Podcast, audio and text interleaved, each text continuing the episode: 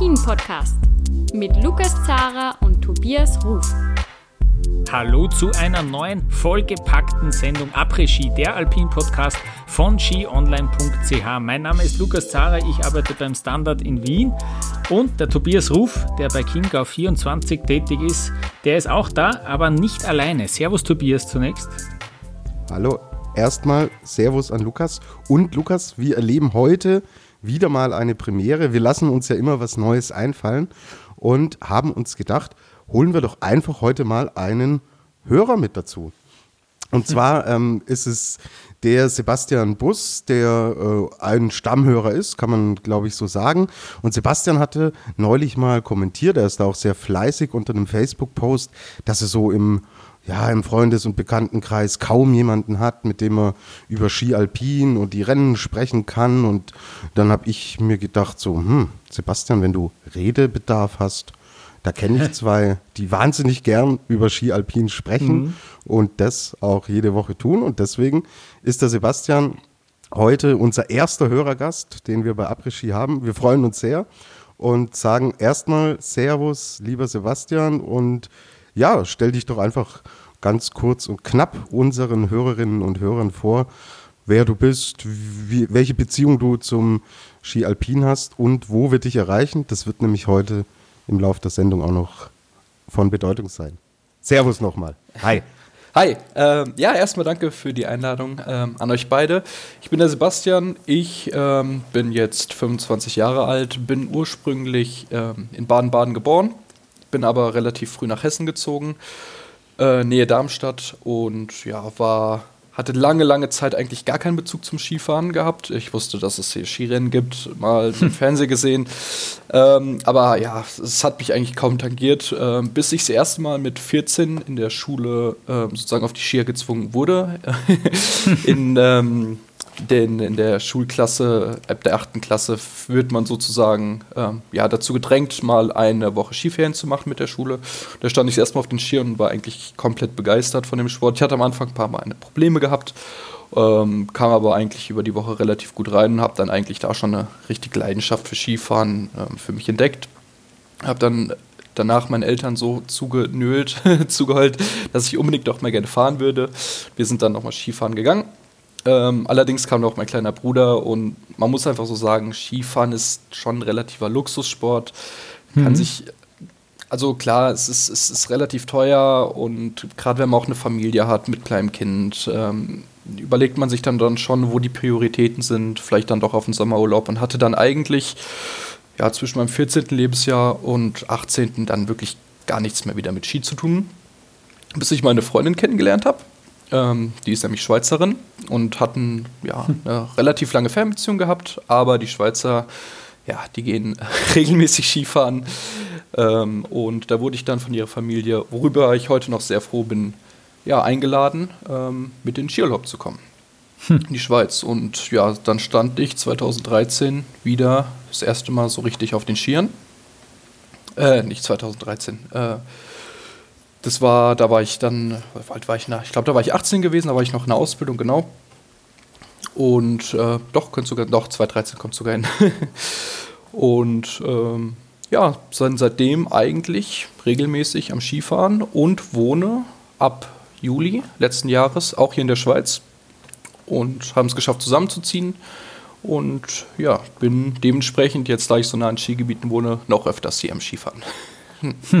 Sehr gut, ja. Das, das heißt, wir haben jetzt sozusagen auch ein bisschen die Schweizer Komponente, wenn auch vielleicht um einen, über einen kleinen Umweg genau. äh, reingeholt in den Podcast. Das freut uns sehr.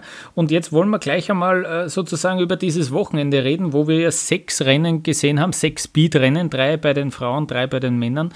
Und ja, es tut mir leid, der Kitzbühel überragt dann doch dieses Wochenende, überragt dann doch alles. Und da wollen wir zuerst einmal drüber sprechen, vor allem über diesen Freitag, über diese erste Abfahrt, wo es doch wieder zwei schwere Stürze gegeben hat, wo ich auch finde, dass es zumindest einen davon äh, nicht geben hätte müssen, dass der eine vermeidbar war. Sebastian, gleich äh, werfe ich dich ins kalte Wasser. Was ist denn so dein Fazit von diesem Rennwochenende in Kitzbühel? Ja, also es hat ähm, bedingt Spaß gemacht anzuschauen. Also die Abfahrten waren natürlich mega geil gewesen, aber diese ganze Unterbrechung, wir haben ja insgesamt für 30 Fahrer drei Stunden gebraucht, was schon für Skirennen eine herbe Zumutung ist. Ähm, ja, klar natürlich die, die Stürze von Co Co Cochrane Siegel und ähm, vom Urs Krenbühl, die sind, stehen natürlich ganz oben sozusagen auf der Liste, die nicht passieren dürfen. Wobei ich sagen muss, dass bei Siegel, ob man den Sturz hätte vermeiden können, von, von der FIS-Seite aus bezweifle ich. Er ist da wirklich auf mhm. Volles gegangen. Ich habe auch, also ich habe mir das Training am Donnerstag angeguckt und dass er auch in ein, also mit voller Geschwindigkeit in ein, ähm, in ein Tor reingesprungen und hat es da komplett mitgerissen. Da war mir eigentlich schon klar, entweder der Kerl landet am nächsten Tag im Netz oder der ist vorne mit dabei. Gut, er war jetzt, also ich sag mal, ich war zur Hälfte richtig gewesen, weil als er im Netz gelandet ist, ähm, war er jetzt mit fünf Zehntel hinten dran, also er hätte es wahrscheinlich nicht mehr nach vorne geschafft. Aber er hat es vollkommen riskiert. Hat sich äh, nach aktuellem Stand, soweit ich weiß, die Schulter oder was am Nacken getan. Mhm, sogar ein ähm, angeknackster Wirbel heißt äh, ah, okay. auf, auf Englisch klingt das noch viel fataler, da spricht man von einem Broken Neck und dann denkt oh, man, puh, okay. das ist schon. Aber ja, es ist eben so ein angeknackster Wirbel und jetzt ist die Frage, ja. ob er es überhaupt zur WM zurückschafft. Ja, schaut genau. nicht so gut aus. Also er war ja am ähm, nächsten Tag, also er war ja am Sonntag wieder beim Skirennen als Zuschauer dabei gewesen. Da hat man ihn mal kurz in der Kamera gesehen. Aber wird sich jetzt zeigen, ja, und der Sturz von Uskrenbühl auf dem äh, Zielsprung, das ist, ist halt natürlich ganz fatal. Also die Medien sprechen hier von 80 Meter, vom 80-Meter-Sprung auf der Zielgeraden bei 140 mhm. km/h, ähm, wo viele, viele Stimmen natürlich kritisiert haben, wie kann man so einen Sprung auf die Zielgerade machen. Ähm, der Schweizer Skipräsident ähm, hat laut Schweizer Medien auch beim ähm, österreichischen OK-Komitee angerufen und hat gefragt, ist es wirklich hier nötig, so einen Sprung zu haben? Und die Schweizer, da wurden Erinnerungen wach. Vor zehn Jahren hm. ungefähr hm. ist äh, Albrecht an dieser Stelle auch gestürzt hm. und den hat es damals noch heftiger erwischt. Ich weiß auch nicht, ob vor zehn Jahren schon Airbags dabei waren, aber der lag ja zum Teil auch im Koma. Mhm. Also es ist heftiger Sprung. Ähm, und auch schon im Training hat man direkt gesagt, wir müssen den Sprung eigentlich ja. entschärfen. Er wurde, also es wurde an dem Sprung gearbeitet, das wurde bestätigt, aber entweder zu wenig oder an der falschen Stelle.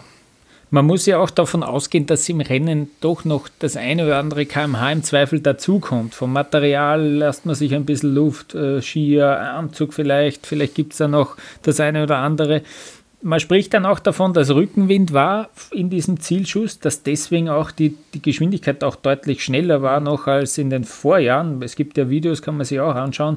In den Vorjahren hat man da bei 130, 135 km/h ist man da auf diesen Zielsprung gekommen.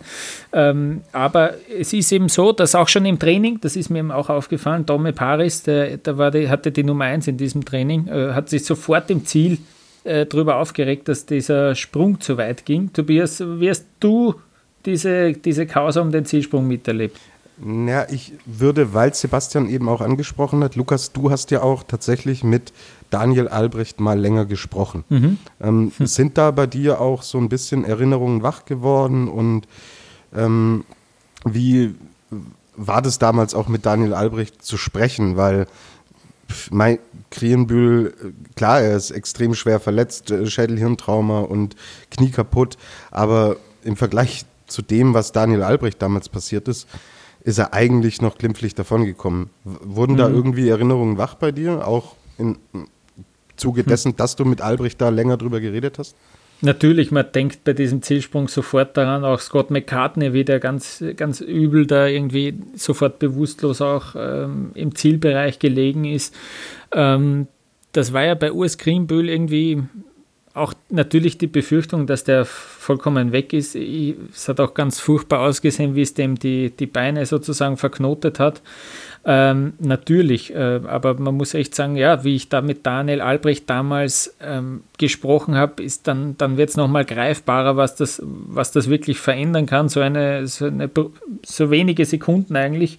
Ähm, der hat diese Geschichte natürlich schon sehr oft mittlerweile erzählt, sehr, sehr reflektiert, steht wirklich gut im Leben, hat wirklich auch ein eigenes neues Unternehmen gegründet, ist auch wirklich sehr, sehr offen, was das betrifft, sagt aber auch, dass da die Sicherheit, dass das Spektakel hin und wieder über der Sicherheit steht. Und das, diesen Eindruck hatte ich jetzt auch in diesem, in dieser, an diesem Wochenende, weil man diesen Zielsprung ja schon auch bewusst so spektakulär hingebaut hat. Es gab dann Probleme, weil die Fahrer am Anfang noch nicht den klaren, Ziel, äh, den klaren Absprungspunkt gesehen haben. Ähm, das hat man dann verbessert, aber für die erste Abfahrt ist der einfach verdammt weit gegangen. Das hat man dann geändert. Man hat es äh, abgetragen und dann hatten es war angenehm. Dann am Sonntag der, der Luftstand, der war ja ge super gering.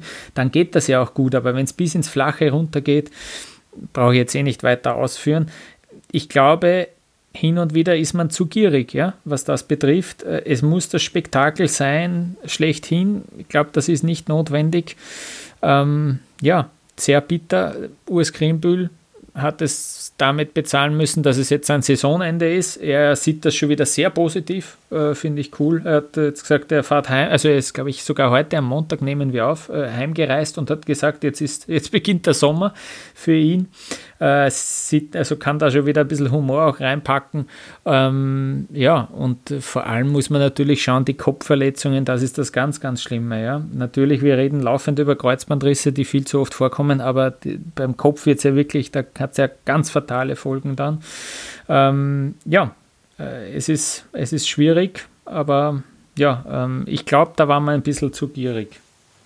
Genau, also Sebastian, du hattest ja auch schon gesagt, wir haben bei Peppi Ferstl einen Sprung gesehen, der 80 Meter weit geht. So, in Ruzhnov in Rumänien ja, hat letztes Jahr der Skispringen-Weltcup von der Normalschanze stattgefunden.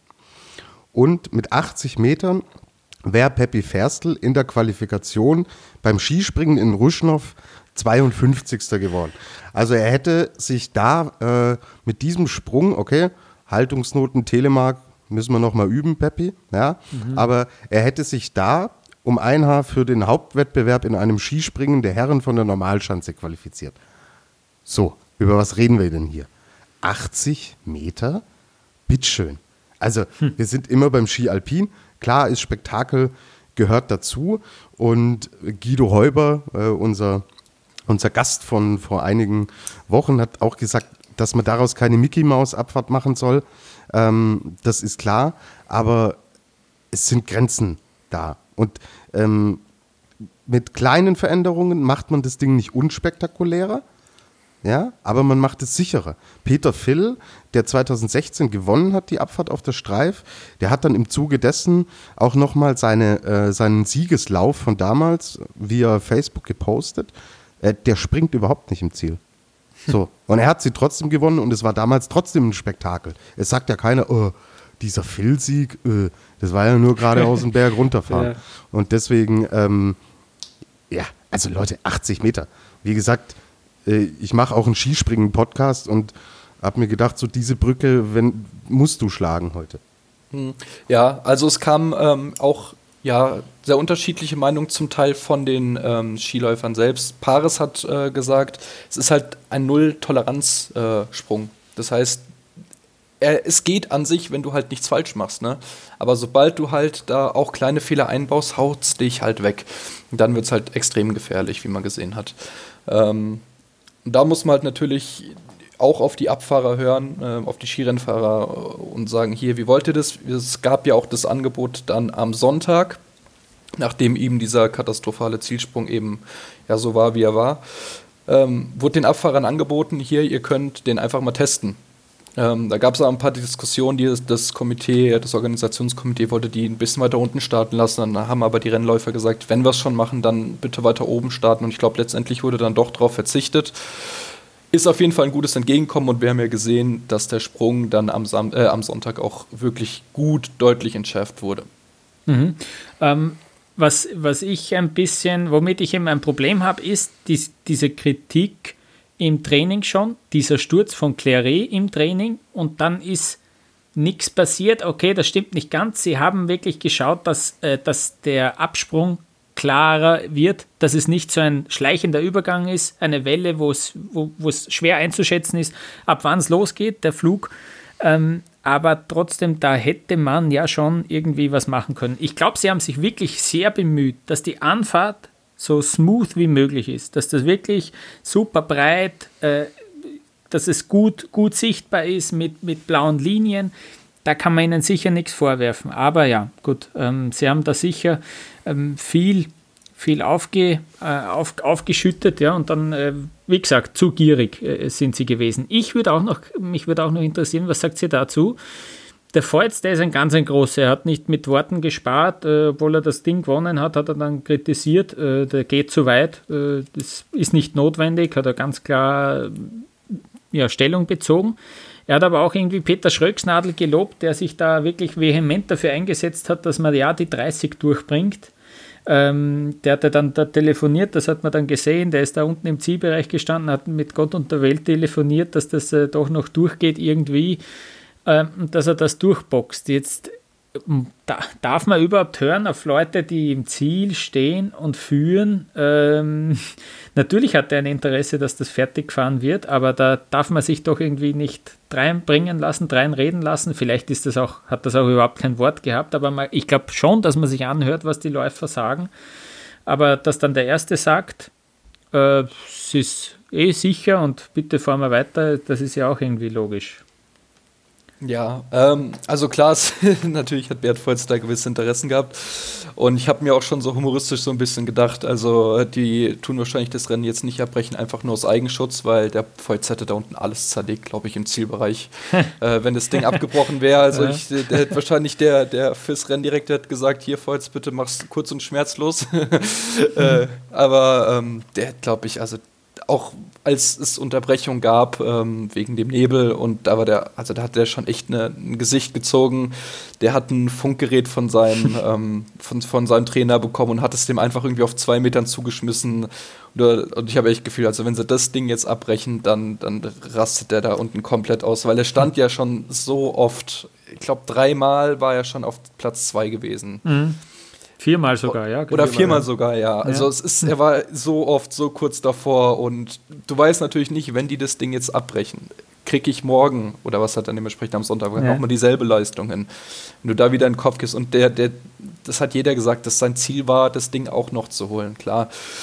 Und ähm, ob man es wirklich hätte abbrechen müssen, dazu, also die Fernsehbilder können öfters auch mal täuschen ich kann es einfach nicht so vom Fernsehen beurteilen. Es war schon sehr neblig. Den Wind konnte ich meiner Meinung nach gar nicht so richtig einschätzen. Also ich konnte eigentlich kaum sehen. Deswegen ja. hat mich es auch verwundert, dass die öfters mal dann das Rennen wegen Wind pausieren mussten. Äh, es ist halt natürlich schon ein sehr komischer Nebengeschmack, wenn du genau bei 30, wenn das Ding gewertet werden kann, dass hm. du es dann abbrichst. Es hat natürlich Eben, schon einen ja. komischen Nebengeschmack, dass es halt die Durchführung über der Gesundheit vielleicht stand. Ne? Ja. Aber wie gesagt, mhm. ich selbst war nicht vor Ort und kann es schwer einschätzen. Ja. Hm. Ja. Genau, am Ende steht halt dieses Spektakel, am Ende stehen Verletzte. Ähm, was einen Punkt, den ich jetzt noch, bevor wir zum Sportlichen kommen, auch ansprechen will.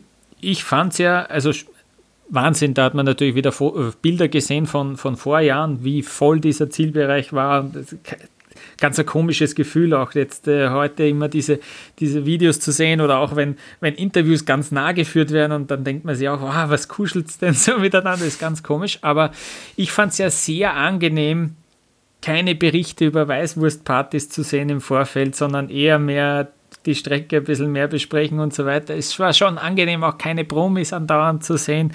Irgendwie fast schon so cringy Interviews im Fernsehen. Geht es euch da genauso? Also wir, wir sind zum Ursprung zurückgekehrt. Und das ist halt das Sportliche. Mhm. Und wir haben ja viel über Kitzbühel gesprochen. Ich war auch selber ein paar Mal da. Es gehört natürlich dazu. Ja. Ähm, und ich glaube, so ein, zwei Jahre kann man das auch mal ohne laufen lassen, aber ach, Lukas, hm. schau mal, der Schwarzenegger, der Orni. Hm. Ja, er hat schon All, gefehlt auch. Ja. Allzu lange hat er nimmer auf der Uhr. Ja. Oder unser Freund und Kupferstecher Bernie Ecclestone. Gut, der Bernie, der, der hat bestimmt noch 20, 30 Jahre und genau, wird dann auch ja. noch drei, viermal Vater in der Zwischenzeit. Aber ähm, sie gehören ja auch dazu, die Haberer. Mhm. So. Und für eine Saison überhaupt kein Thema. Wenn es auch noch ein zweites Mal passieren sollte, ja. Aber äh, das sind halt Geschichten, die dazugehören. Und deswegen, ja. Mhm. ja, so schon voller Fokus auf den Sport, machen wir aber eh immer, aber ja, auf Dauer, nee. ja. Es macht Kitzbühel schon auch irgendwie aus. Sehr gut, ja. Ähm, gut, jetzt Kommen wir zum Sportlichen und man muss es wirklich so sagen, dass der Bert Voigt sich da zum König vom Hannenkamm äh, gekrönt hat, mit seinen zwei Siegen gleich äh, in beiden Abfahrten. Ähm, Bert Voigt gewinnt äh, sowohl am Freitag als auch am Sonntag. Sebastian, wie, das war jetzt gar nicht so abzusehen, weil Bert Voigt ja in dieser Saison noch nicht so große Ergebnisse gehabt hat, wie man das vielleicht gewohnt ist, noch nicht so groß herausgestochen hat, oder? Ähm, ja, also ich glaube, von den Schweizern selbst hat man Voigt schon als ziemlichen Favorit gesehen, eben weil er die Jahre davor schon so oft auf dem Podest stand. Ähm, weil er immer so knapp dran vorbeigefahren ist. Ähm, vielleicht war es auch einfach nur so, so ein Goodwill, also wenn wir ihn als, als Favorite titulieren, vielleicht tut es ihn nochmal beflügeln. Ähm, also es kam hier schon tatsächlich so an, dass da durchaus Möglichkeiten eingerechnet wurden. Ähm, und ich hatte ihn ehrlich gesagt auch wirklich auf der Liste gehabt, tatsächlich. Also als ich mir dachte, so, mh, hm, klar, Kilde ist jetzt verletzungsbedingt rausgefallen ähm, und so weiter und so fort. Also es ist mhm. ja nicht nur jetzt, äh, jetzt Kilde gewesen, es waren ja noch durchaus mehr. Also ich habe ihn schon auf dem Plan gehabt, natürlich die Österreicher auch, ähm, aber eben dadurch, dass er halt schon so oft die Erfahrung hat und man weiß ja, die, die Speedfahrer kommen ja mit dem Alter und Feuz ist ja jetzt auch schon über die 30.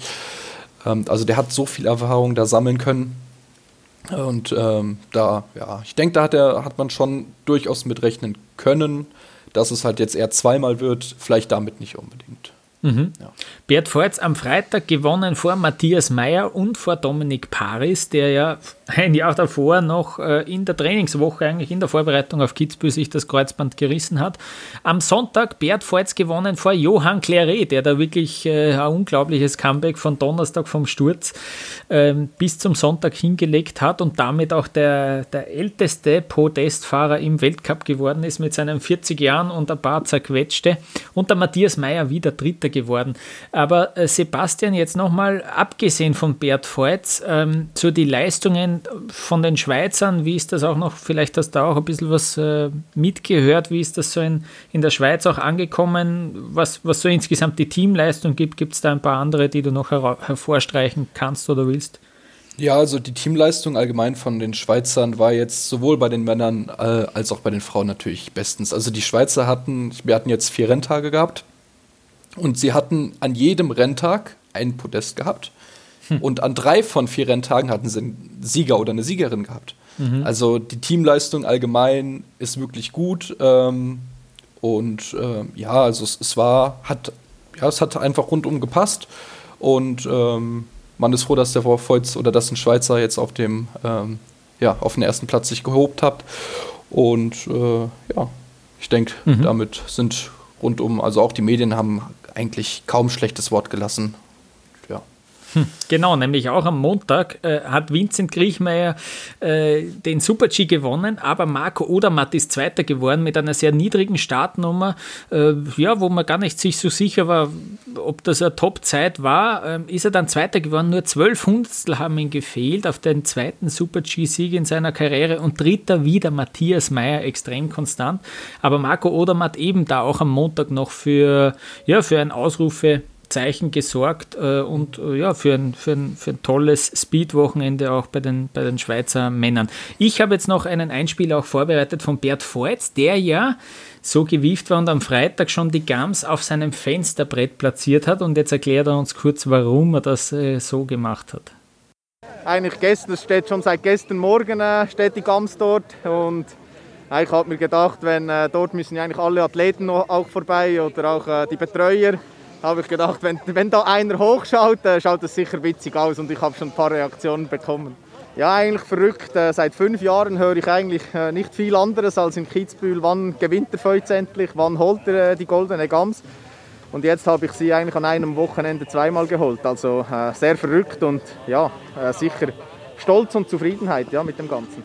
Ja, aus österreichischer Sicht natürlich irgendwie der Montag dann doch noch äh, herausragend mit dem Sieg von Vincent Kriechmeier, der auch ein interessantes äh, Rennwochenende hinter sich hat. Der war nämlich am Donnerstag Trainingsschnellster. Der ist ins Ziel gekommen mit einer Bestzeit und hat dann die Handschuhe auf die Seite geworfen, die Stöcke weggeworfen äh, und war grantig, war angefressen. Keiner hat gewusst, warum. Vielleicht, vielleicht war es auch noch der Ärger von diesem Sprung, hat man glaubt. Nein, nein, nix. Der war, der war fuchsteufelswild, weil er nicht äh, im Training schon schnell fahren wollte, weil er sich die Fragen ersparen wollte. Das hat er dann auch ganz offen so gesagt im OF, ihr wollt mir die Fragen ersparen, naja, Trainingsbester, jetzt bist du der Favorit, das wollte er nicht. Und ja, das hat er vielleicht auch ein bisschen zu nah an sich ranlassen, weil beide Abfahrten dann ja sehr ja, schlecht fast schon waren. Ja, er ist Neunter geworden am Freitag. Äh, am Sonntag muss ich jetzt auch nachschauen. Ähm, ist er, gute Frage, 17. geworden. Ja, beide Male beide Male über eine Sekunde Rückstand. 1,62, ja, das ist witzig. Bei beiden Tagen 1,62 hinten. Er hat sich am Freitag schon sehr gefragt, das ist doch ein Riesenrückstand gewesen, hat er nicht gewusst, warum. Am Sonntag sind ihm Fehler passiert. Ähm, bisschen Wut im Bauch hat ihm dann geholfen, anscheinend beim, beim Super G, wo, was wirklich auch ein bisschen seine Disziplin ist. Da ist er noch stärker einzuschätzen aus meiner Sicht als, ähm, als im als in der Abfahrt und äh, hat dann ja dieses Rennwochenende doch noch perfekt irgendwie beenden können. Was mir aufgefallen ist, ist, dass da, bevor ich jetzt einen Blödsinn erzähle, aber genau, dass da eigentlich äh, dreimal Headläufer natürlich gewonnen haben. Bert Voigt fährt Head, fährt Head äh, auch Vincent Kriechmeier fährt Head und Matthias Meyer auch. Am Sonntag sogar äh, überhaupt der Dreifach-Sieg von Head, weil auch Johann Claret auf Head-Skiern äh, unterwegs ist. Also die haben überhaupt abgeräumt. Lara Gutberami äh, fährt auch Head. Also da ist äh, überhaupt ein super sensationelles Wochenende für sie gewesen. Und super geil aus österreichischer Sicht, dass Matthias Meyer da dreimal aufs Podest fährt gleich. Er hat jetzt insgesamt neun Gemse gesammelt neunmal schon am Podest gestanden in Kitzbühel. Und er hat ja diese Tradition, dass er die immer herschenkt. Nur dieser Abfahrtssieg, die hat er sich behalten, die, die Trophäe. Aber den Rest, den, den schenkt er immer her. Und er wird jetzt auch, ähm, eine geht an seinen Heimatclub sozusagen, an seinen Skiverein daheim. Die, die haben noch gar keine. Äh, Finde ich immer eine nette Geste, ähm, dass er sich da immer wen überlegt, der diese Gemse bekommt. Und sonst, äh, abgesehen von diesen Zweien, ähm, ja, ähm, abgesehen von diesen zwei gibt es noch ein paar so kleine Ausrufezeichen, zum Beispiel so ein Daniel Hemmetsberger, der dann Zehnter geworden ist am, ähm, in, in der Abfahrt. Ähm, ich denke da auch an einen, einen Raphael Haser, an einen Stefan Babinski, der im Super-G nicht schlecht unterwegs war. Immer wieder kleine Ausrufezeichen. Max Franz ist zum Beispiel einer, der hinter seinen Erwartungen geblieben ist, der der ist schon wieder recht gut in Form eigentlich, bringt es dann aber im Rennen nicht so hin und das ist irgendwie so, das steht schon über, über seinem Namen so ein bisschen, da muss er jetzt echt auch aufpassen, dass ihm da auch nicht die Zeit davonläuft und dass er das auch wirklich mal hinbringt.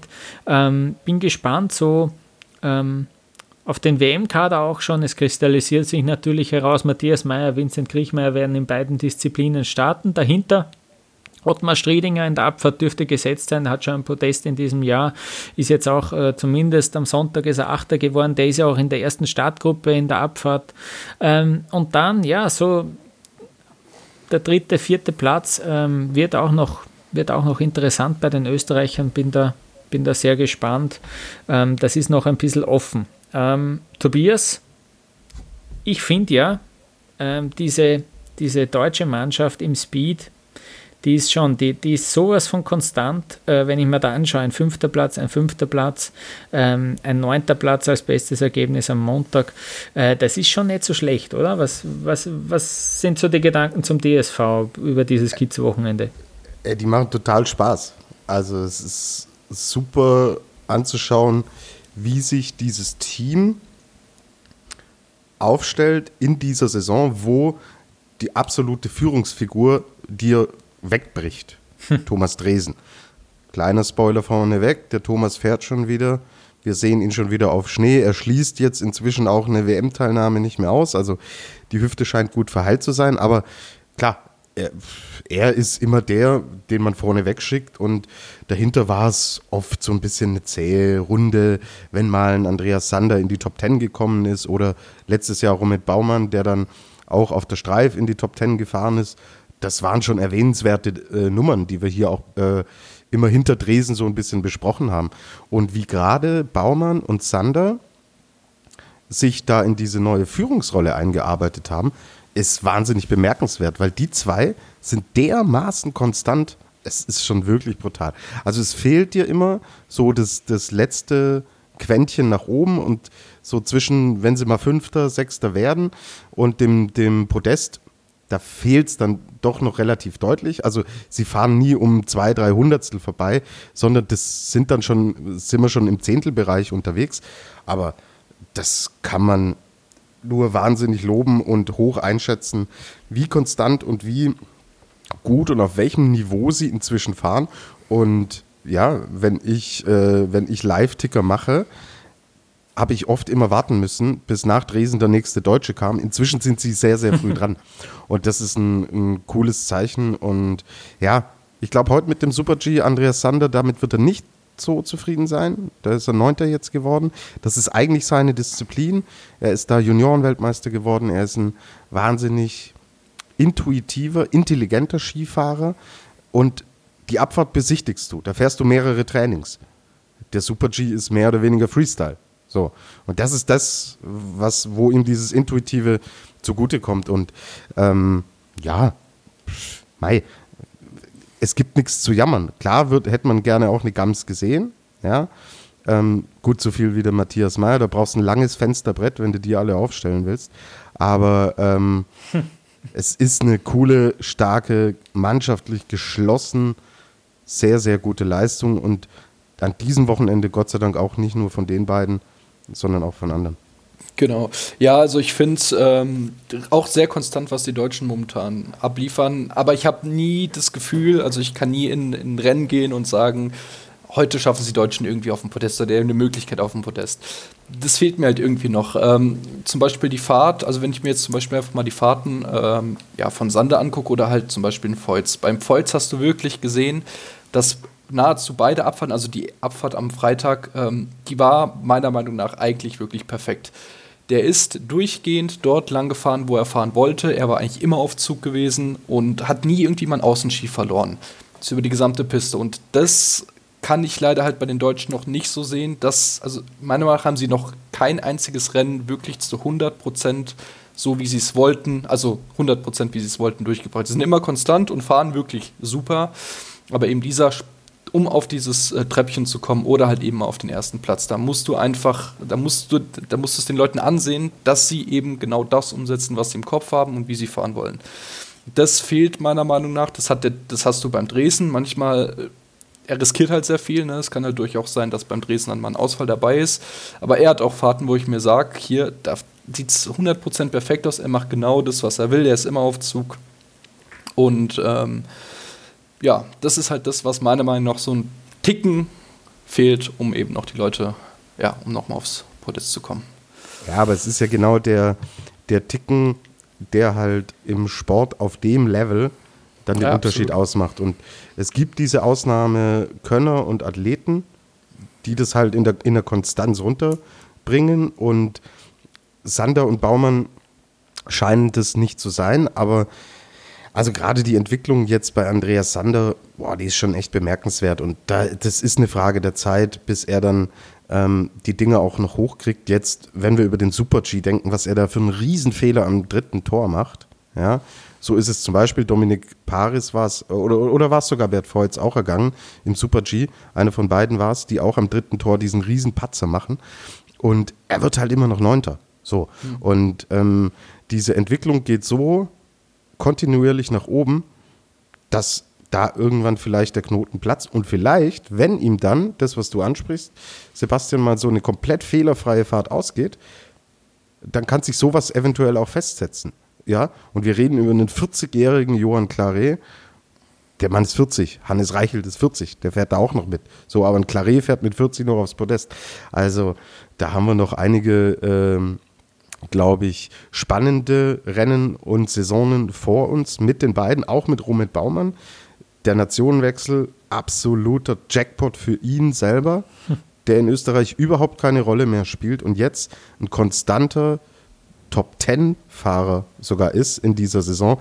Also Hut ab und ja, gutes Zeichen. Und auch so die Reihe dahinter hat mir jetzt persönlich wirklich Spaß gemacht an dem Wochenende. Mich freut es sehr für, für Peppi Ferstl, dass er die interne WM-Qualifikation geschafft hat. Also im deutschen Skiverband haben wir diese Regelung, ich habe es hier glaube ich auch schon mal erzählt, dass du zwei Top 15 Ergebnisse oder ein Top 8 Ergebnis brauchst, um dich für die WM zu qualifizieren. Und klar, ein Peppi Ferstl, der hat das Ding schon gewonnen in Kitzbühel, den Super-G. Ja, da geht man natürlich auch in der öffentlichen Wahrnehmung mit einer anderen Erwartungshaltung ran.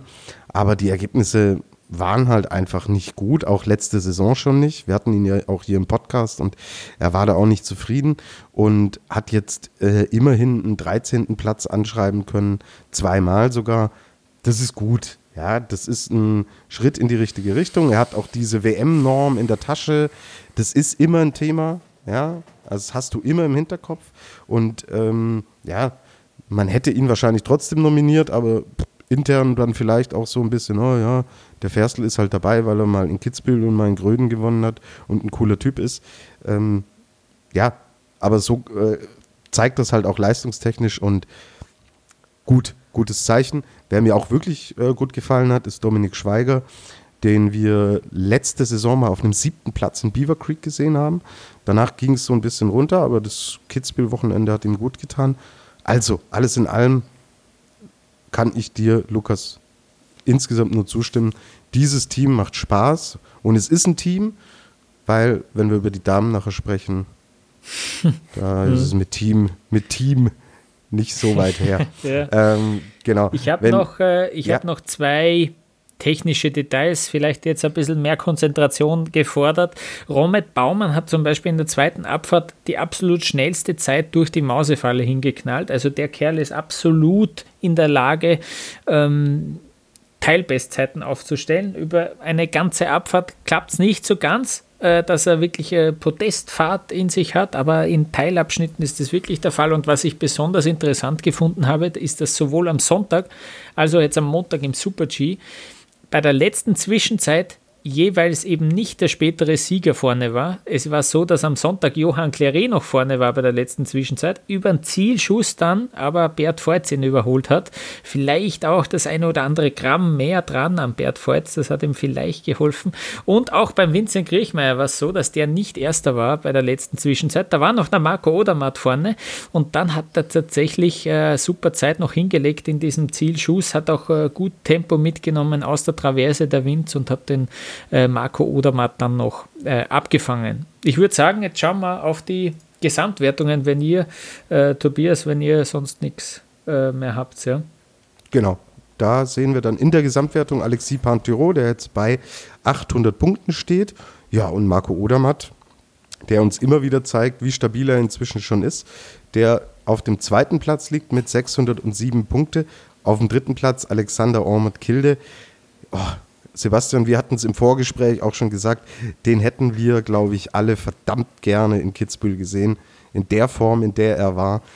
Ich glaube, da würden wir jetzt über eine andere Konstellation sprechen, aber er wird die Saison nicht mehr fahren, ist dennoch Dritter mit 560 Punkten und genau, Matthias Meyer hat sich gut nach vorne gearbeitet, der jetzt Fünfter ist mit 464 Punkten, aber ja, Pantiro, denke ich, ist da schon ein sehr, sehr gutes Stück voraus. Und Odermatt, der sendet schon Signale, dass da, hm. wenn man gesund bleibt, diese große Kugel jetzt mal nach Frankreich gehen kann, vielleicht noch ein, zwei Jahre woanders geparkt wird oder in Frankreich bleibt, aber dass sie perspektivisch, Sebastian, zu dir in die Schweiz wandern wird.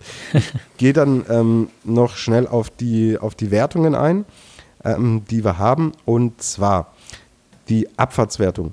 Bert Voits, klar, 200 Punkte eingestrichen, sich auf die 1 geschoben. Und es äh, die Abfahrtswertung könnte ein Kitzbühel-Podest sein. Bert Volz, erster mit 326 Punkten, aber nur knapp dahinter, wirklich mit 28 Punkten Rückstand, 298 Punkte Matthias Meyer und der alte Mann, Johann Claret, 217 Punkte, ist dritte. Fünf von acht Abfahrten sind gefahren. Das wird noch eine sehr spannende Nummer. Ja, und Vincent Kriechmeier ist jetzt Erster in der Super-G-Wertung, aber gefühlt äh, ist er da so außer Konkurrenz ins rote Leiberl gefahren, weil da Mauro Kaviezel Erster war und Alexander Ormond Kilde Zweiter war. Beide konnten nicht starten und er führt da. Der Rückstand ist relativ knapp, aber mit Kaviezel, wann er zurückkommt, ist im Endeffekt auch noch nicht klar. Kilde wird gar nicht mehr zurückkommen und Matthias Meyer, der ist ja 80 Punkte schon zurück. Vier von sieben Rennen sind hier gefahren und ähm, gut, Kriechmeier, wenn er das gewinnt, er war ja selbst heute im Ziel, habe ich mir so gedacht, also wenn ich morgens aufstehe und nicht so gut gepennt habe, bin ich so ähnlich emotional wie Vincent Kriechmeier, wenn er Kitzbild ein Super-G gewinnt. Also das fand ich schon so, ja, hätte, hätte ein bisschen mehr sein können. Aber ja. gut. Manche freuen sich nach innen, Lukas. Und genau, das waren so die, die Stände. Und dann, glaube ich, Jungs, können wir ähm, kurze Pause machen und Richtung Damen gehen, oder? Perfekt, so machen wir es. Ja, kurze Pause und dann schauen wir nach Cromontana.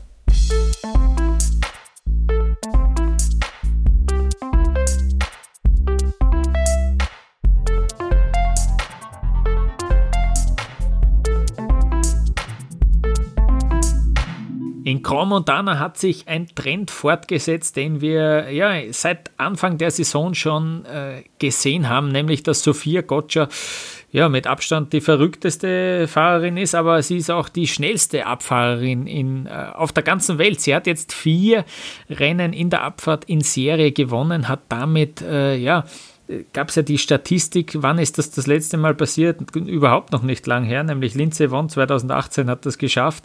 Aber es ist natürlich schon eine wirklich beeindruckende Serie. Sophia Gotcha hat sowohl am Freitag als auch am Samstag die Abfahrten gewonnen. Beide Abfahrten über zwei ja, unterschiedliche Fahrtlängen, weil die äh, Abfahrt, die Abfahrt am Freitag verkürzt werden musste. Am Freitag hat sie gewonnen, Sophia Gotcha vor Esther Ledetzka, 20 Hundertstel haben ihr gefehlt. Auf Platz 3 Eh klar, Breezy Johnson aus den USA 57 Hundertstel zurück. Am Samstag Gotcha gewonnen vor Lara Gut-Berami und dritte ist geworden Elena Curtoni. Da waren 27 bzw. 60 Hundertstel Rückstand. Ja, Sophia Gotcha, eine absolut kompromisslose Fahrerin. Wir haben sie schon öfters thematisiert, auch hier in diesem Podcast, dass sie absolut auf alles geht, hat man dann auch am Sonntag gesehen, wo sie im, ja, beim Zielsprung dann im Super-G ausgeschieden ist. Äh, da alles probiert hat, dass sie noch äh, ja, wieder auf die Beine kommt, wollte unbedingt noch das Tor passieren, hat sie dann auch, aber auf der falschen Seite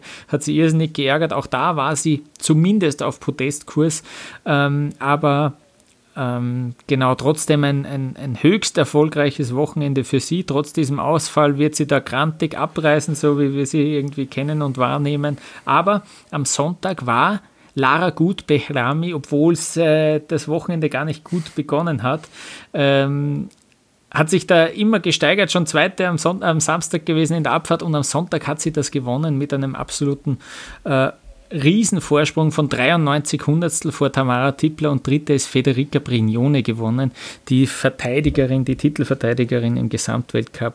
Sebastian, äh, was kannst du uns äh, zu, zu, dem ganzen Wochenende von Lara Gut Behrami, damit ich es jetzt auch richtig sage, ähm, ähm, denn erzählen äh, zu ihrem ja. Wochenende?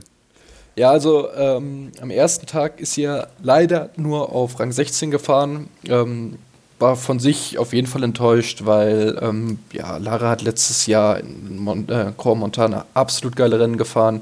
Ähm, hat zweimal oder einmal gewonnen, also mindestens einmal, glaube ich, ähm, vielleicht sogar zweimal, weiß ich gerade nicht.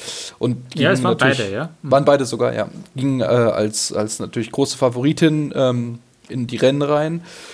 Ähm, aber ich kann es mir schon vorstellen. Ich meine, du freust dich mega auf eine richtig geile Abfahrt und dann stehst du am Morgen auf und dann siehst du Scheiße. Es hat, keine Ahnung, wie 20 Zentimeter Neuschnee gegeben. Das Rennen wird verschoben. Dann kam raus, dass die Abfahrt verkürzt ist. Äh, die Piste, die präpariert ist, absolut scheiße für dich. Und dann hast du schon so einen Hals und äh, denkst dir, es kann eigentlich nicht mehr schlimmer werden. Und das kann sich natürlich auch durchaus in der Leistung dann vom Rennen widerspiegeln. Ähm, und ist dementsprechend auch eine 16. Äh, 16. geworden. Dafür konnten zwei andere Schweizerinnen ähm, ja, überraschen. Das war einmal Jasmin Fluri gewesen und Priska Nufer, die ähm, beide ganz überraschend in die Top 10 gefahren sind. Also man hat immer von denen gesehen, dass sie durchaus Potenzial haben. Aber ja, dass die beide jetzt ein Top 10 Ergebnis und auch gar nicht so weit hinten, ich glaube 6 und 8, ähm, ja, erzielen konnten, war da sehr überraschend. Ähm, ja, und am zweiten Tag hat man natürlich dann gehofft, dass die Lara ein bisschen drauflegt. Und das hat sie dann auch, weil dann waren auch wirklich ihre Bedingungen da. Sie wollte eine lange Piste haben, sie wollte eine richtig gut präparierte Piste haben. Ähm, schön eisig, wie sie es mag. Und ähm, ja, das hat sie bekommen und hat fast Gotcha schlagen können. Ähm, und ist dann auf den zweiten Platz gefahren. Und dann ja Super G ähm, ja, am letzten Tag. Und da habe ich mir gedacht, wenn wirklich Lara Gut hier nochmal gewinnen kann, dann im Super G. Und das hat sie dann auch gemacht. Super herausragende Fahrt mit, du hast schon gesagt, mit fast einer Sekunde Abstand. Ähm, obwohl sie ja am Samstag selbst gesagt hat, äh, sie hat Rückenschmerzen. Sie musste sich vom Physio über Nacht nochmal einrenken lassen. Und es war tatsächlich auch gar nicht so sicher am Abend, ob sie tatsächlich das fahren kann. Sie hat selbst gesagt, ich muss mal gucken, ob es morgen besser ist. Aber anscheinend hat der Physio äh, beste Arbeit geleistet, hat es ordentlich hingebogen ähm, und konnte schmerzbefreit am Sonntag Skifahren. Genau, wir haben sogar einen Einspieler von Lara Gut-Behrami und äh, da thematisiert sie auch nochmal kurz die Rückenprobleme. Hören wir kurz rein, was sie zu ihrem Erfolg im Super-G von Grand Montana sagt.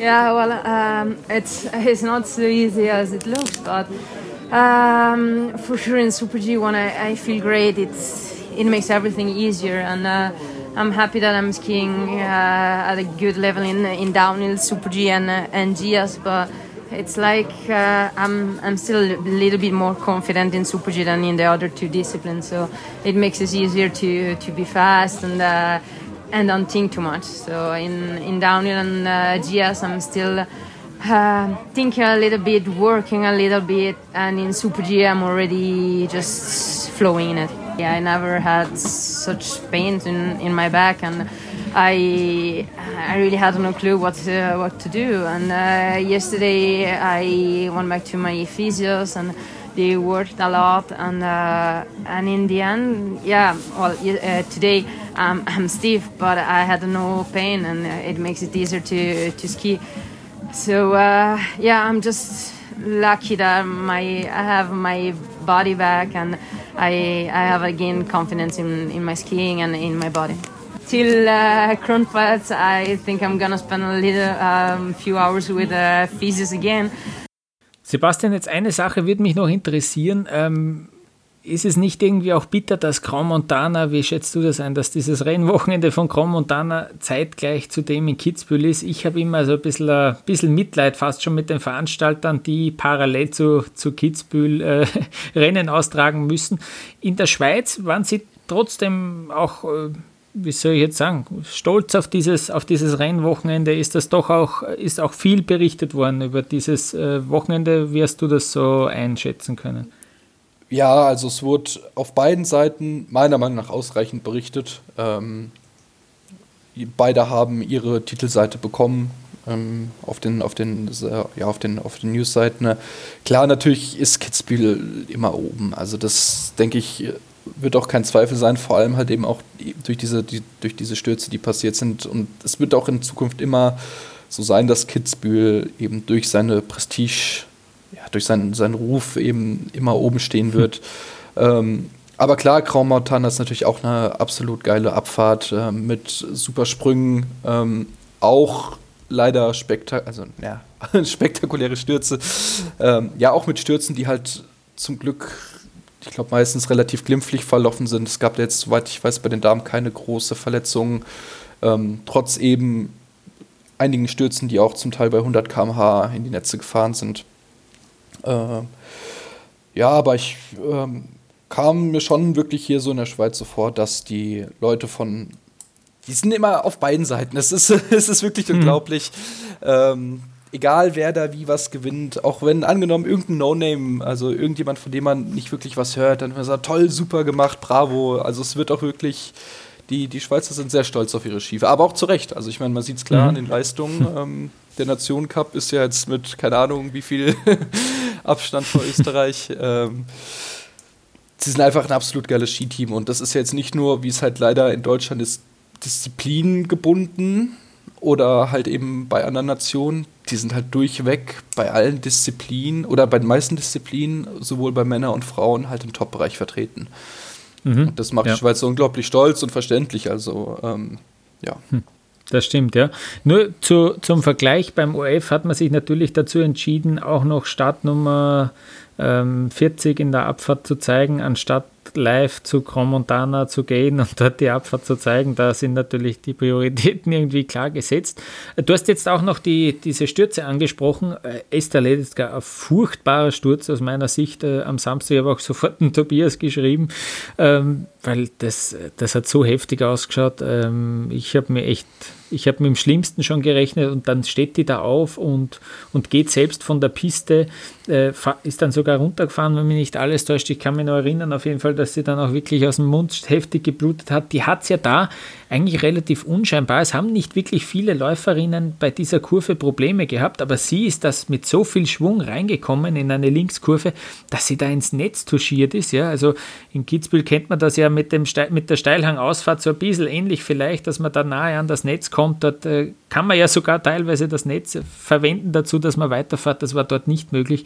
Und jetzt dann ganz schlimm irgendwie ja, durch die, die in alle Richtungen ähm, geschmissen, aber die hat sich durchchecken lassen ähm, im Spital und ist dann tatsächlich am Sonntag wieder auch am Start gestanden. Ähm, ja, Respekt auch und äh, war, war wirklich heftig. Eine andere Läuferin, der das äh, irgendwie auch passiert ist, war die Stefanie Venier. Ja, aus, jetzt bin ich schon beim österreichischen Team. Die hat nämlich am Freitag einen ja, wirklich heftigen Abflug auch gehabt, ähm, musste dann äh, genäht werden mit mehreren Stichen äh, am Kinn, im Gesichtsbereich, ähm, hat auch äh, ja, Schmerzen gehabt, hat auch vor allem Kopfweh gehabt, ist aber dann trotzdem äh, wieder an den Start gegangen und ähm, ja, hat dann keine Punkte gemacht am Samstag, ist da doch verhalten an den Start gegangen und dann am Sonntag unglaublich, also mit absoluten Bestzeiten, die war da wirklich die, ja, sogar die einzige, die vielleicht mit der späteren Siegerin ähm, mithalten hätte können und dann ist sie leider auch ausgeschieden, hat der jetzt auch wieder, ist auch wieder gestürzt. Die hat dann aus meiner Sicht hat sehr heftig auf den, auf den Kopf abbekommen, deswegen habe ich auch kurz mit dem Schlimmsten gerechnet. Ich habe fast geglaubt, sie ist bewusstlos, aber Gott sei Dank ist da eigentlich nicht so viel passiert. Sie hat dann sehr, äh, mit sehr viel Eigenhumor auf Instagram auch gemeint, ja, Chrome Montana,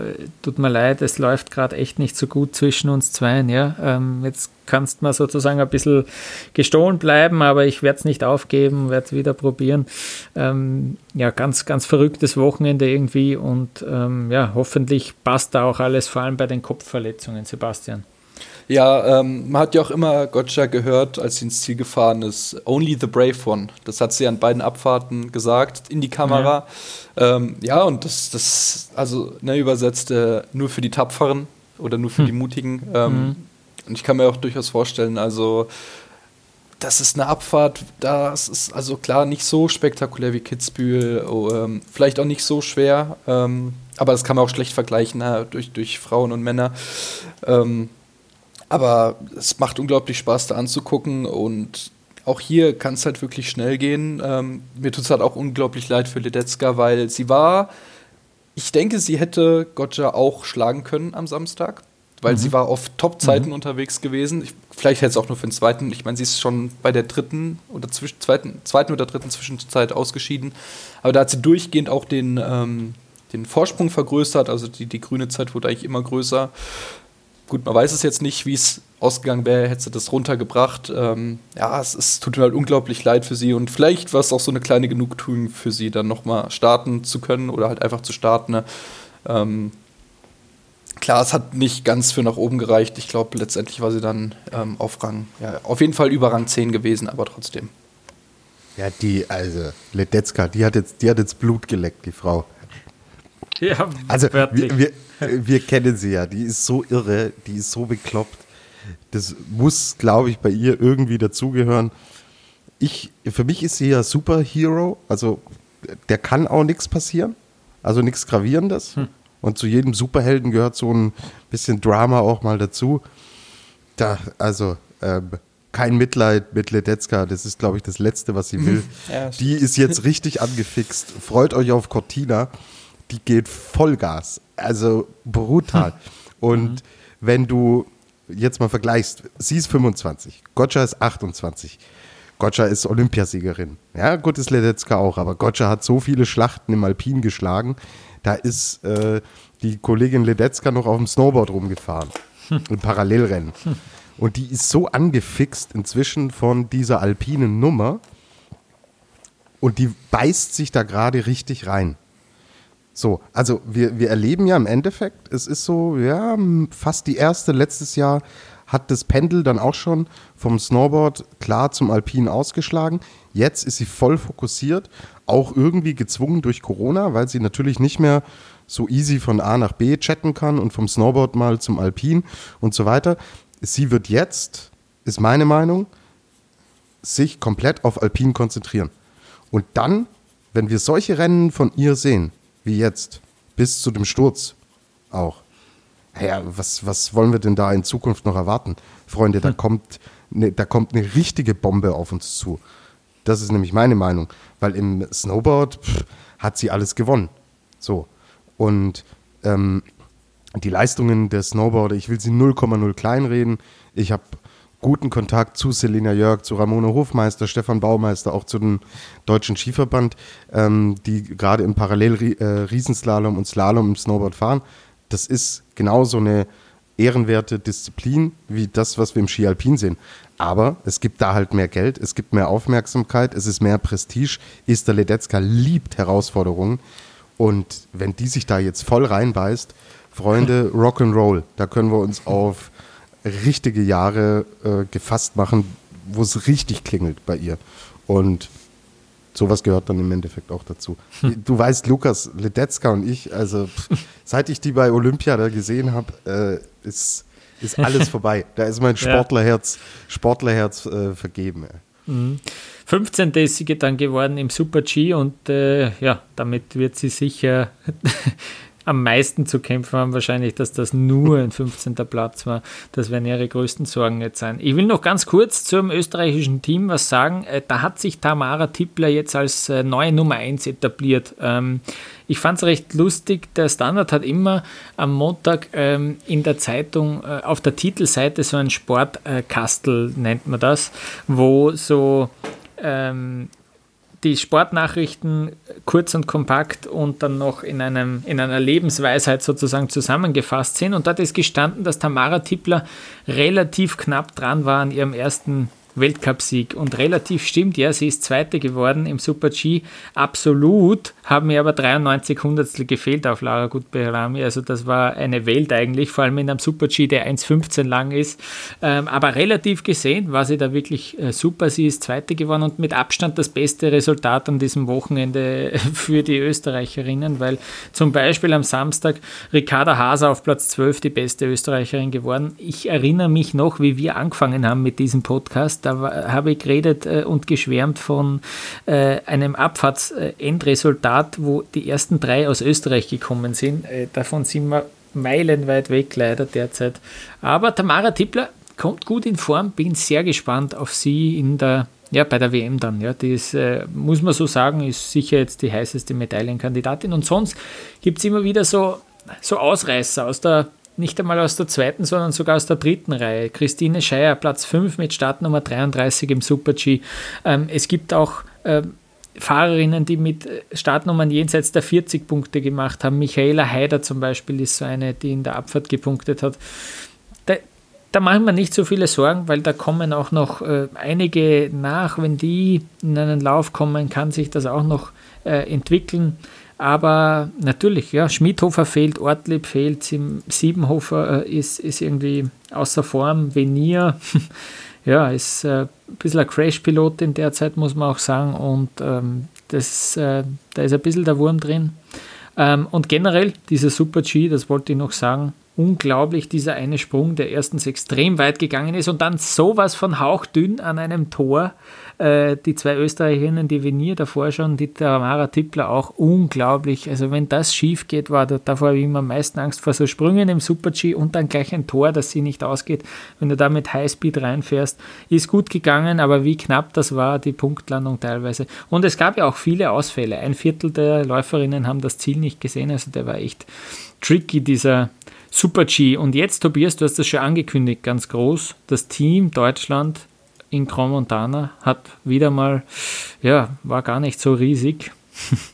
Ja, äh, Lukas, ich muss noch kurz einen Teil von deinem Job übernehmen. Ja, es ist ja eigentlich deine Aufgabe hier, aber in unserer letzten Ausgabe war Nina Ortlieb noch gesund.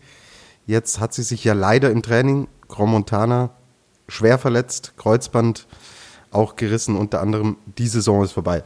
Das noch als mhm. Ergänzung. Mhm. Ich glaube, wir hatten es noch nicht äh, heute. Kann, kann, kann, sein, ja, genau. Mhm. Genau, Danke. der Vollständigkeit halber. So, und jetzt, ähm, ja, also ich will jetzt auf unser Team für Grand Montana eingehen. Ja, wieder legendärer Facebook-Post vom Deutschen Skiverband. Und ja, das wird jetzt so, denke ich, zwei bis drei Stunden äh, dauern, bis ich mal alle Teammitglieder genau en Detail vorgestellt habe. Ich hatte es letzte Woche erzählt. So, Andrea Filzer fährt in Kranjska Gora als einzige deutsche Läuferin. Und dann wird der Post abgesetzt, unser Team für Kranjska Gora. Dachte ich, okay, Leute, lasse ich euch einmal durchgehen. Dann habe ich das Aufgebot schon vorab bekommen ähm, vom Deutschen Skiverband und habe Lukas geschrieben, so, pass auf, jetzt kommt gleich der Facebook-Post, unser Team für Grand Montana. Und er kam, sie haben geliefert. Und es war wieder nur Kira Weidler am Start. Also es ist zum zweiten Mal in Folge unterschiedliche Disziplinen, eine Starterin. Also da müssen wir, glaube ich, irgendwann eine Sondersendung machen. Es stimmt da gewaltig was nicht. Das kann nicht sein, dass wir zum zweiten Mal in Serie nur eine Athletin in ein Rennwochenende schicken. Das äh, wirft auch ein extrem schlechtes Bild auf all das, was bei den Damen im Endeffekt passiert. Und wir haben es in allen anderen Disziplinen, vor allen Dingen bei den Herren, das war früher das Sorgenkind, haben wir es so gut hinbekommen. Und bei den Damen wird es halt schwieriger. Kleiner Spoiler vorneweg. Es findet ja jetzt dann ähm, auch der Riesentorlauf am Kronplatz statt, am Dienstag. Wir nehmen heute am Montag auf. Da sind es immerhin wieder vier, die mit an den Start gehen. Aber ja, sowas sticht mir brutal ins Auge und zeigt mir, dass irgendwas nicht stimmen kann. Ich würde sagen, die längere Diskussion dazu verschieben wir auf die Sommerpause, aber da müssen wir nochmal nachbauen, weil ja, es ist der Deutsche Skiverband und eine Athletin ins Rennen zu schicken, schwierig. Aber eine ist nicht keine, weil Kira Weidle hat wieder mal gezeigt, dass wenn alles aufgeht, wenn sie einen Lauf komplett trifft, Kira hat so ja unterschiedliche Probleme. Mal passt es mit der Linie nicht, mal will sie zu viel, mal geht sie dann auch zu, zu defensiv ein bisschen ran. Aber wenn sie alles trifft, ist sie voll dabei. Und da steht ein fünfter Platz und mehr oder weniger als Einzelkämpferin ist das wirklich gut. So, sie ist 24 Jahre alt.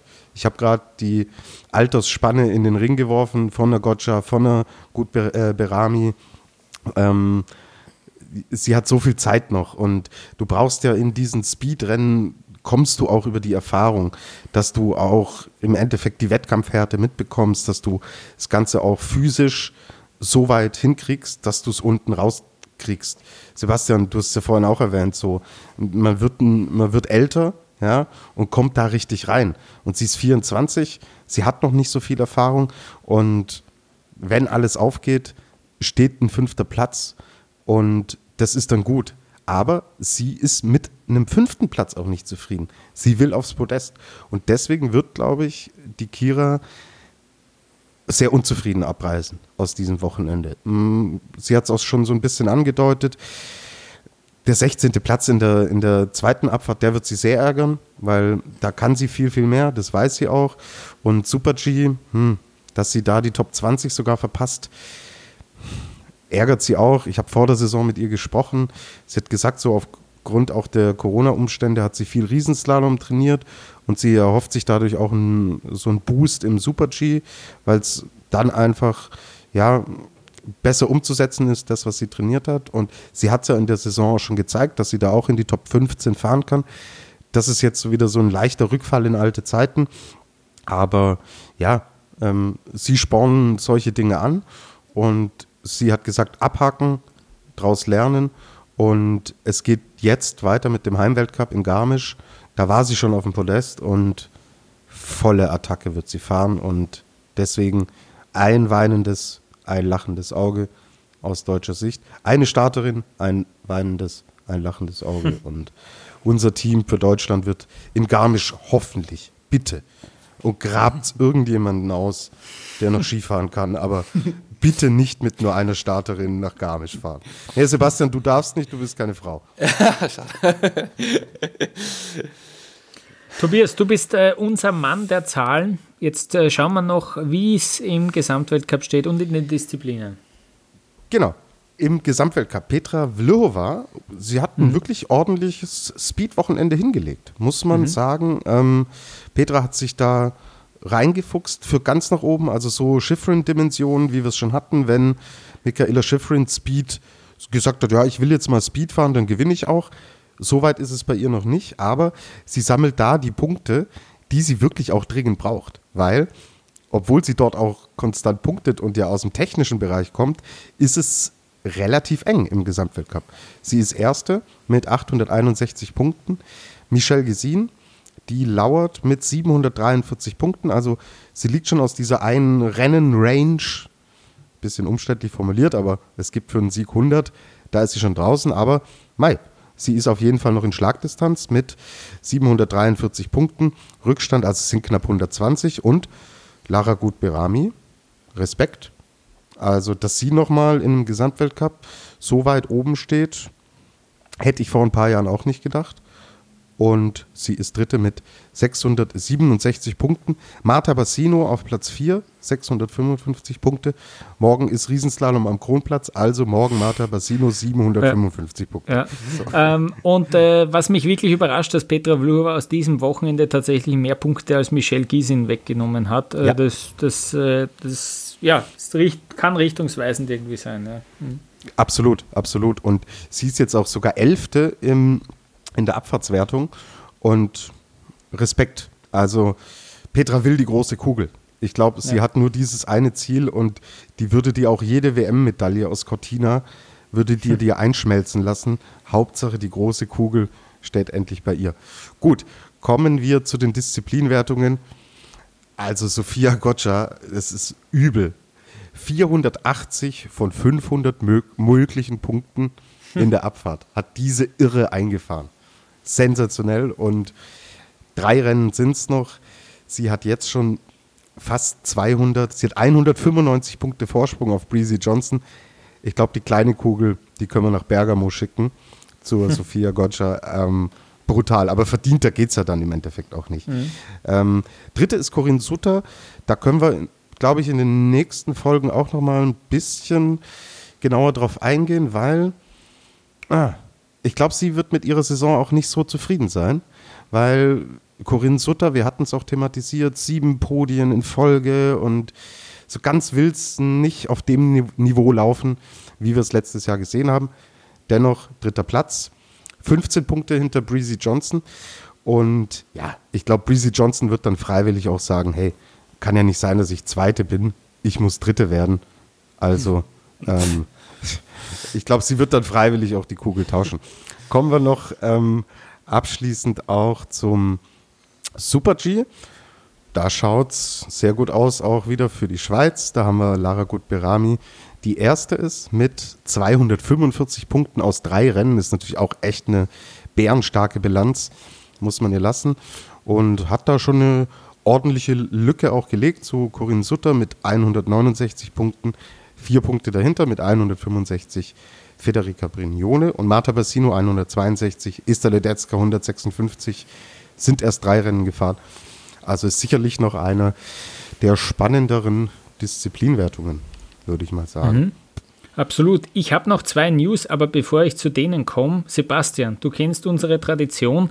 Es gibt immer den Felix der Woche, mit dem wir eine Fahrerin, einen Fahrer krönen wollen, auszeichnen wollen, der vielleicht jetzt nicht mit Ergebnissen geglänzt hat, aber vielleicht mit einer besonderen Geschichte. Wen hast du dir denn da überlegt für den Felix der Woche?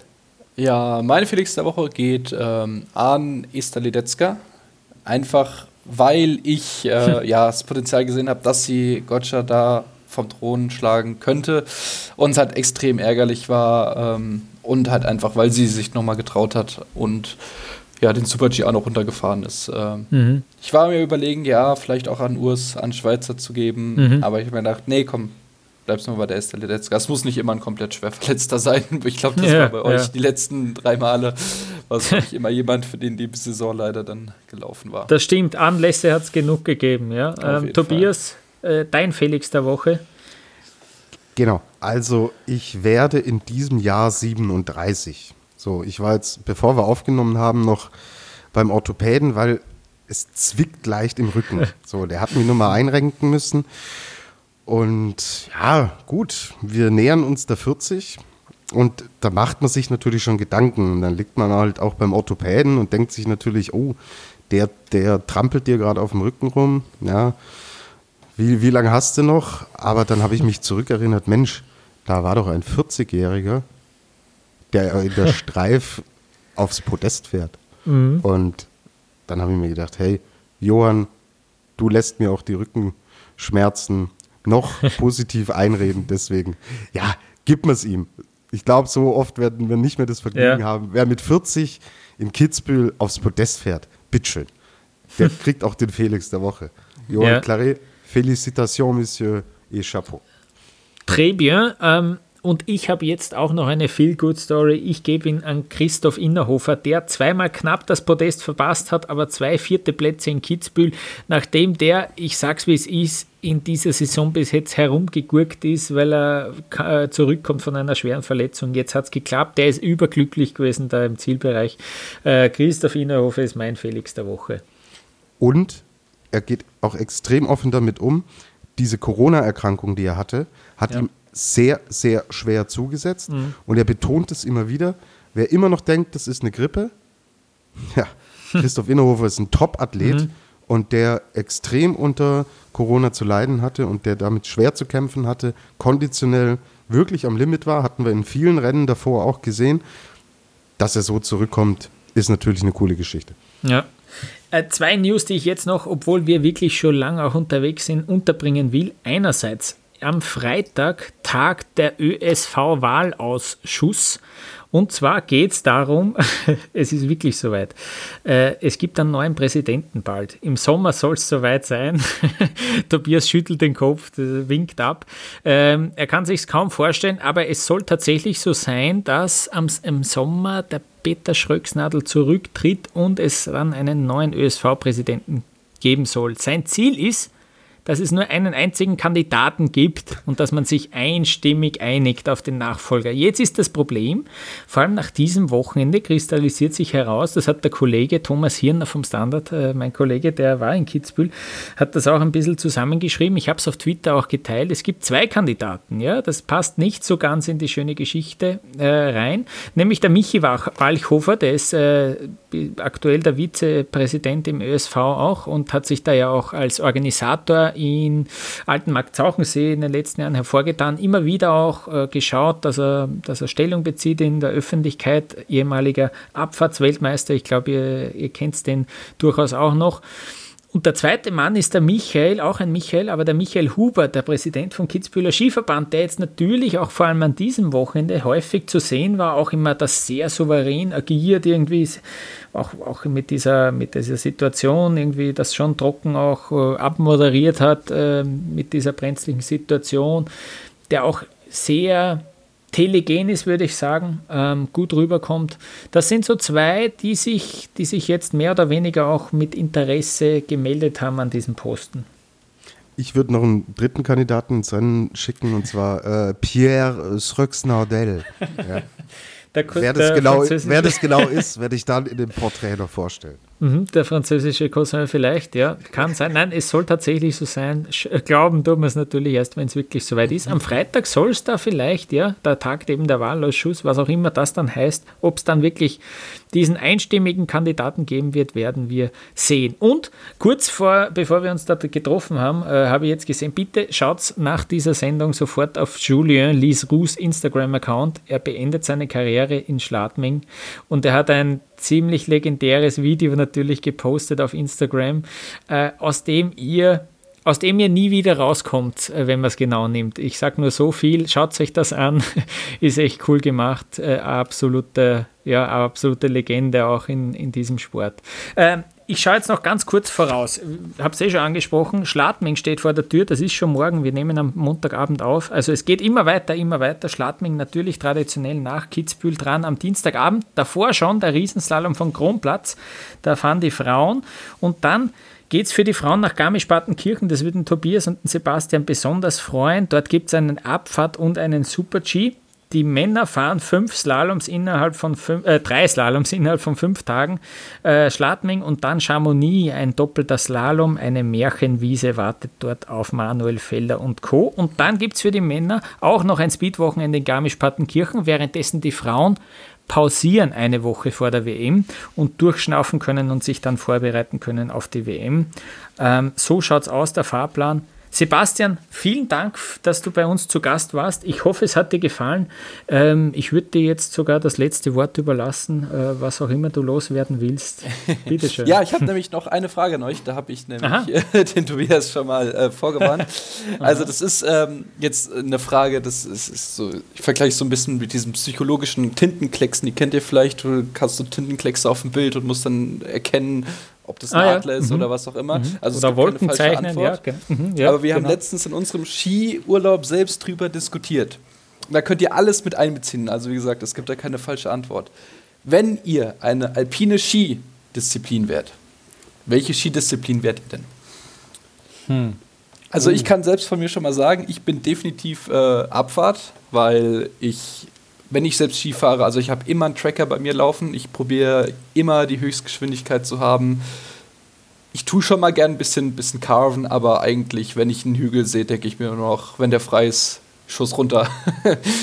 und ähm, mhm. bin tatsächlich so, ja, also wenn, wenn ich wirklich eine Skidisziplin wäre oder wenn ich was fahren würde, dann die Abfahrt. Ähm, ich ich wäre die alpine Kombination. Und zwar wäre ich eine Kombination aus allen Disziplinen, weil ich zu jeder Disziplin den gleichen Blödsinn erzähle.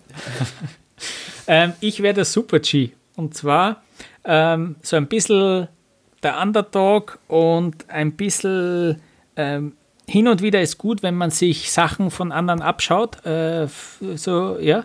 Aber hin und wieder muss man auch mal Mut haben und eine niedrige Startnummer neben, nehmen und vorausgehen und dann mal schauen, was rauskommt. Und vielleicht gewinnt man dann in Beaver Creek auf einmal sein erstes Weltcuprennen oder man verkackt es halt, weil man ein Tor verpasst. Aber äh, der nächste Super-G kommt hoffentlich bestimmt, es sei denn, man schafft ihn dann wirklich irgendwann mal ab. Aber das ist so, wow, das, jetzt bin ich fast stolz, dass ich das so schön noch philosophisch äh, geschafft habe. Ey, und Lukas, dich wollen wir natürlich nicht abschaffen. Ja, also unser fleischgewordener Super-G muss natürlich bleiben. Und du gibst so eine schöne Antwort und ich laber halt nur irgend so einen Blödsinn daher.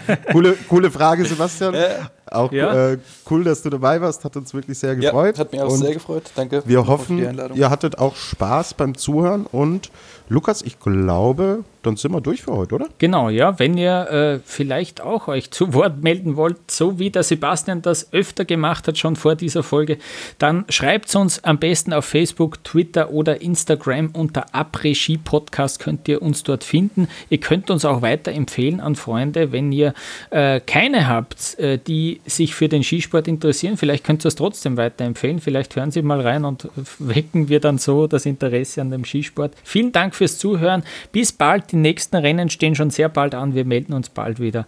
Äh, bleibt's gesund und ciao, ciao.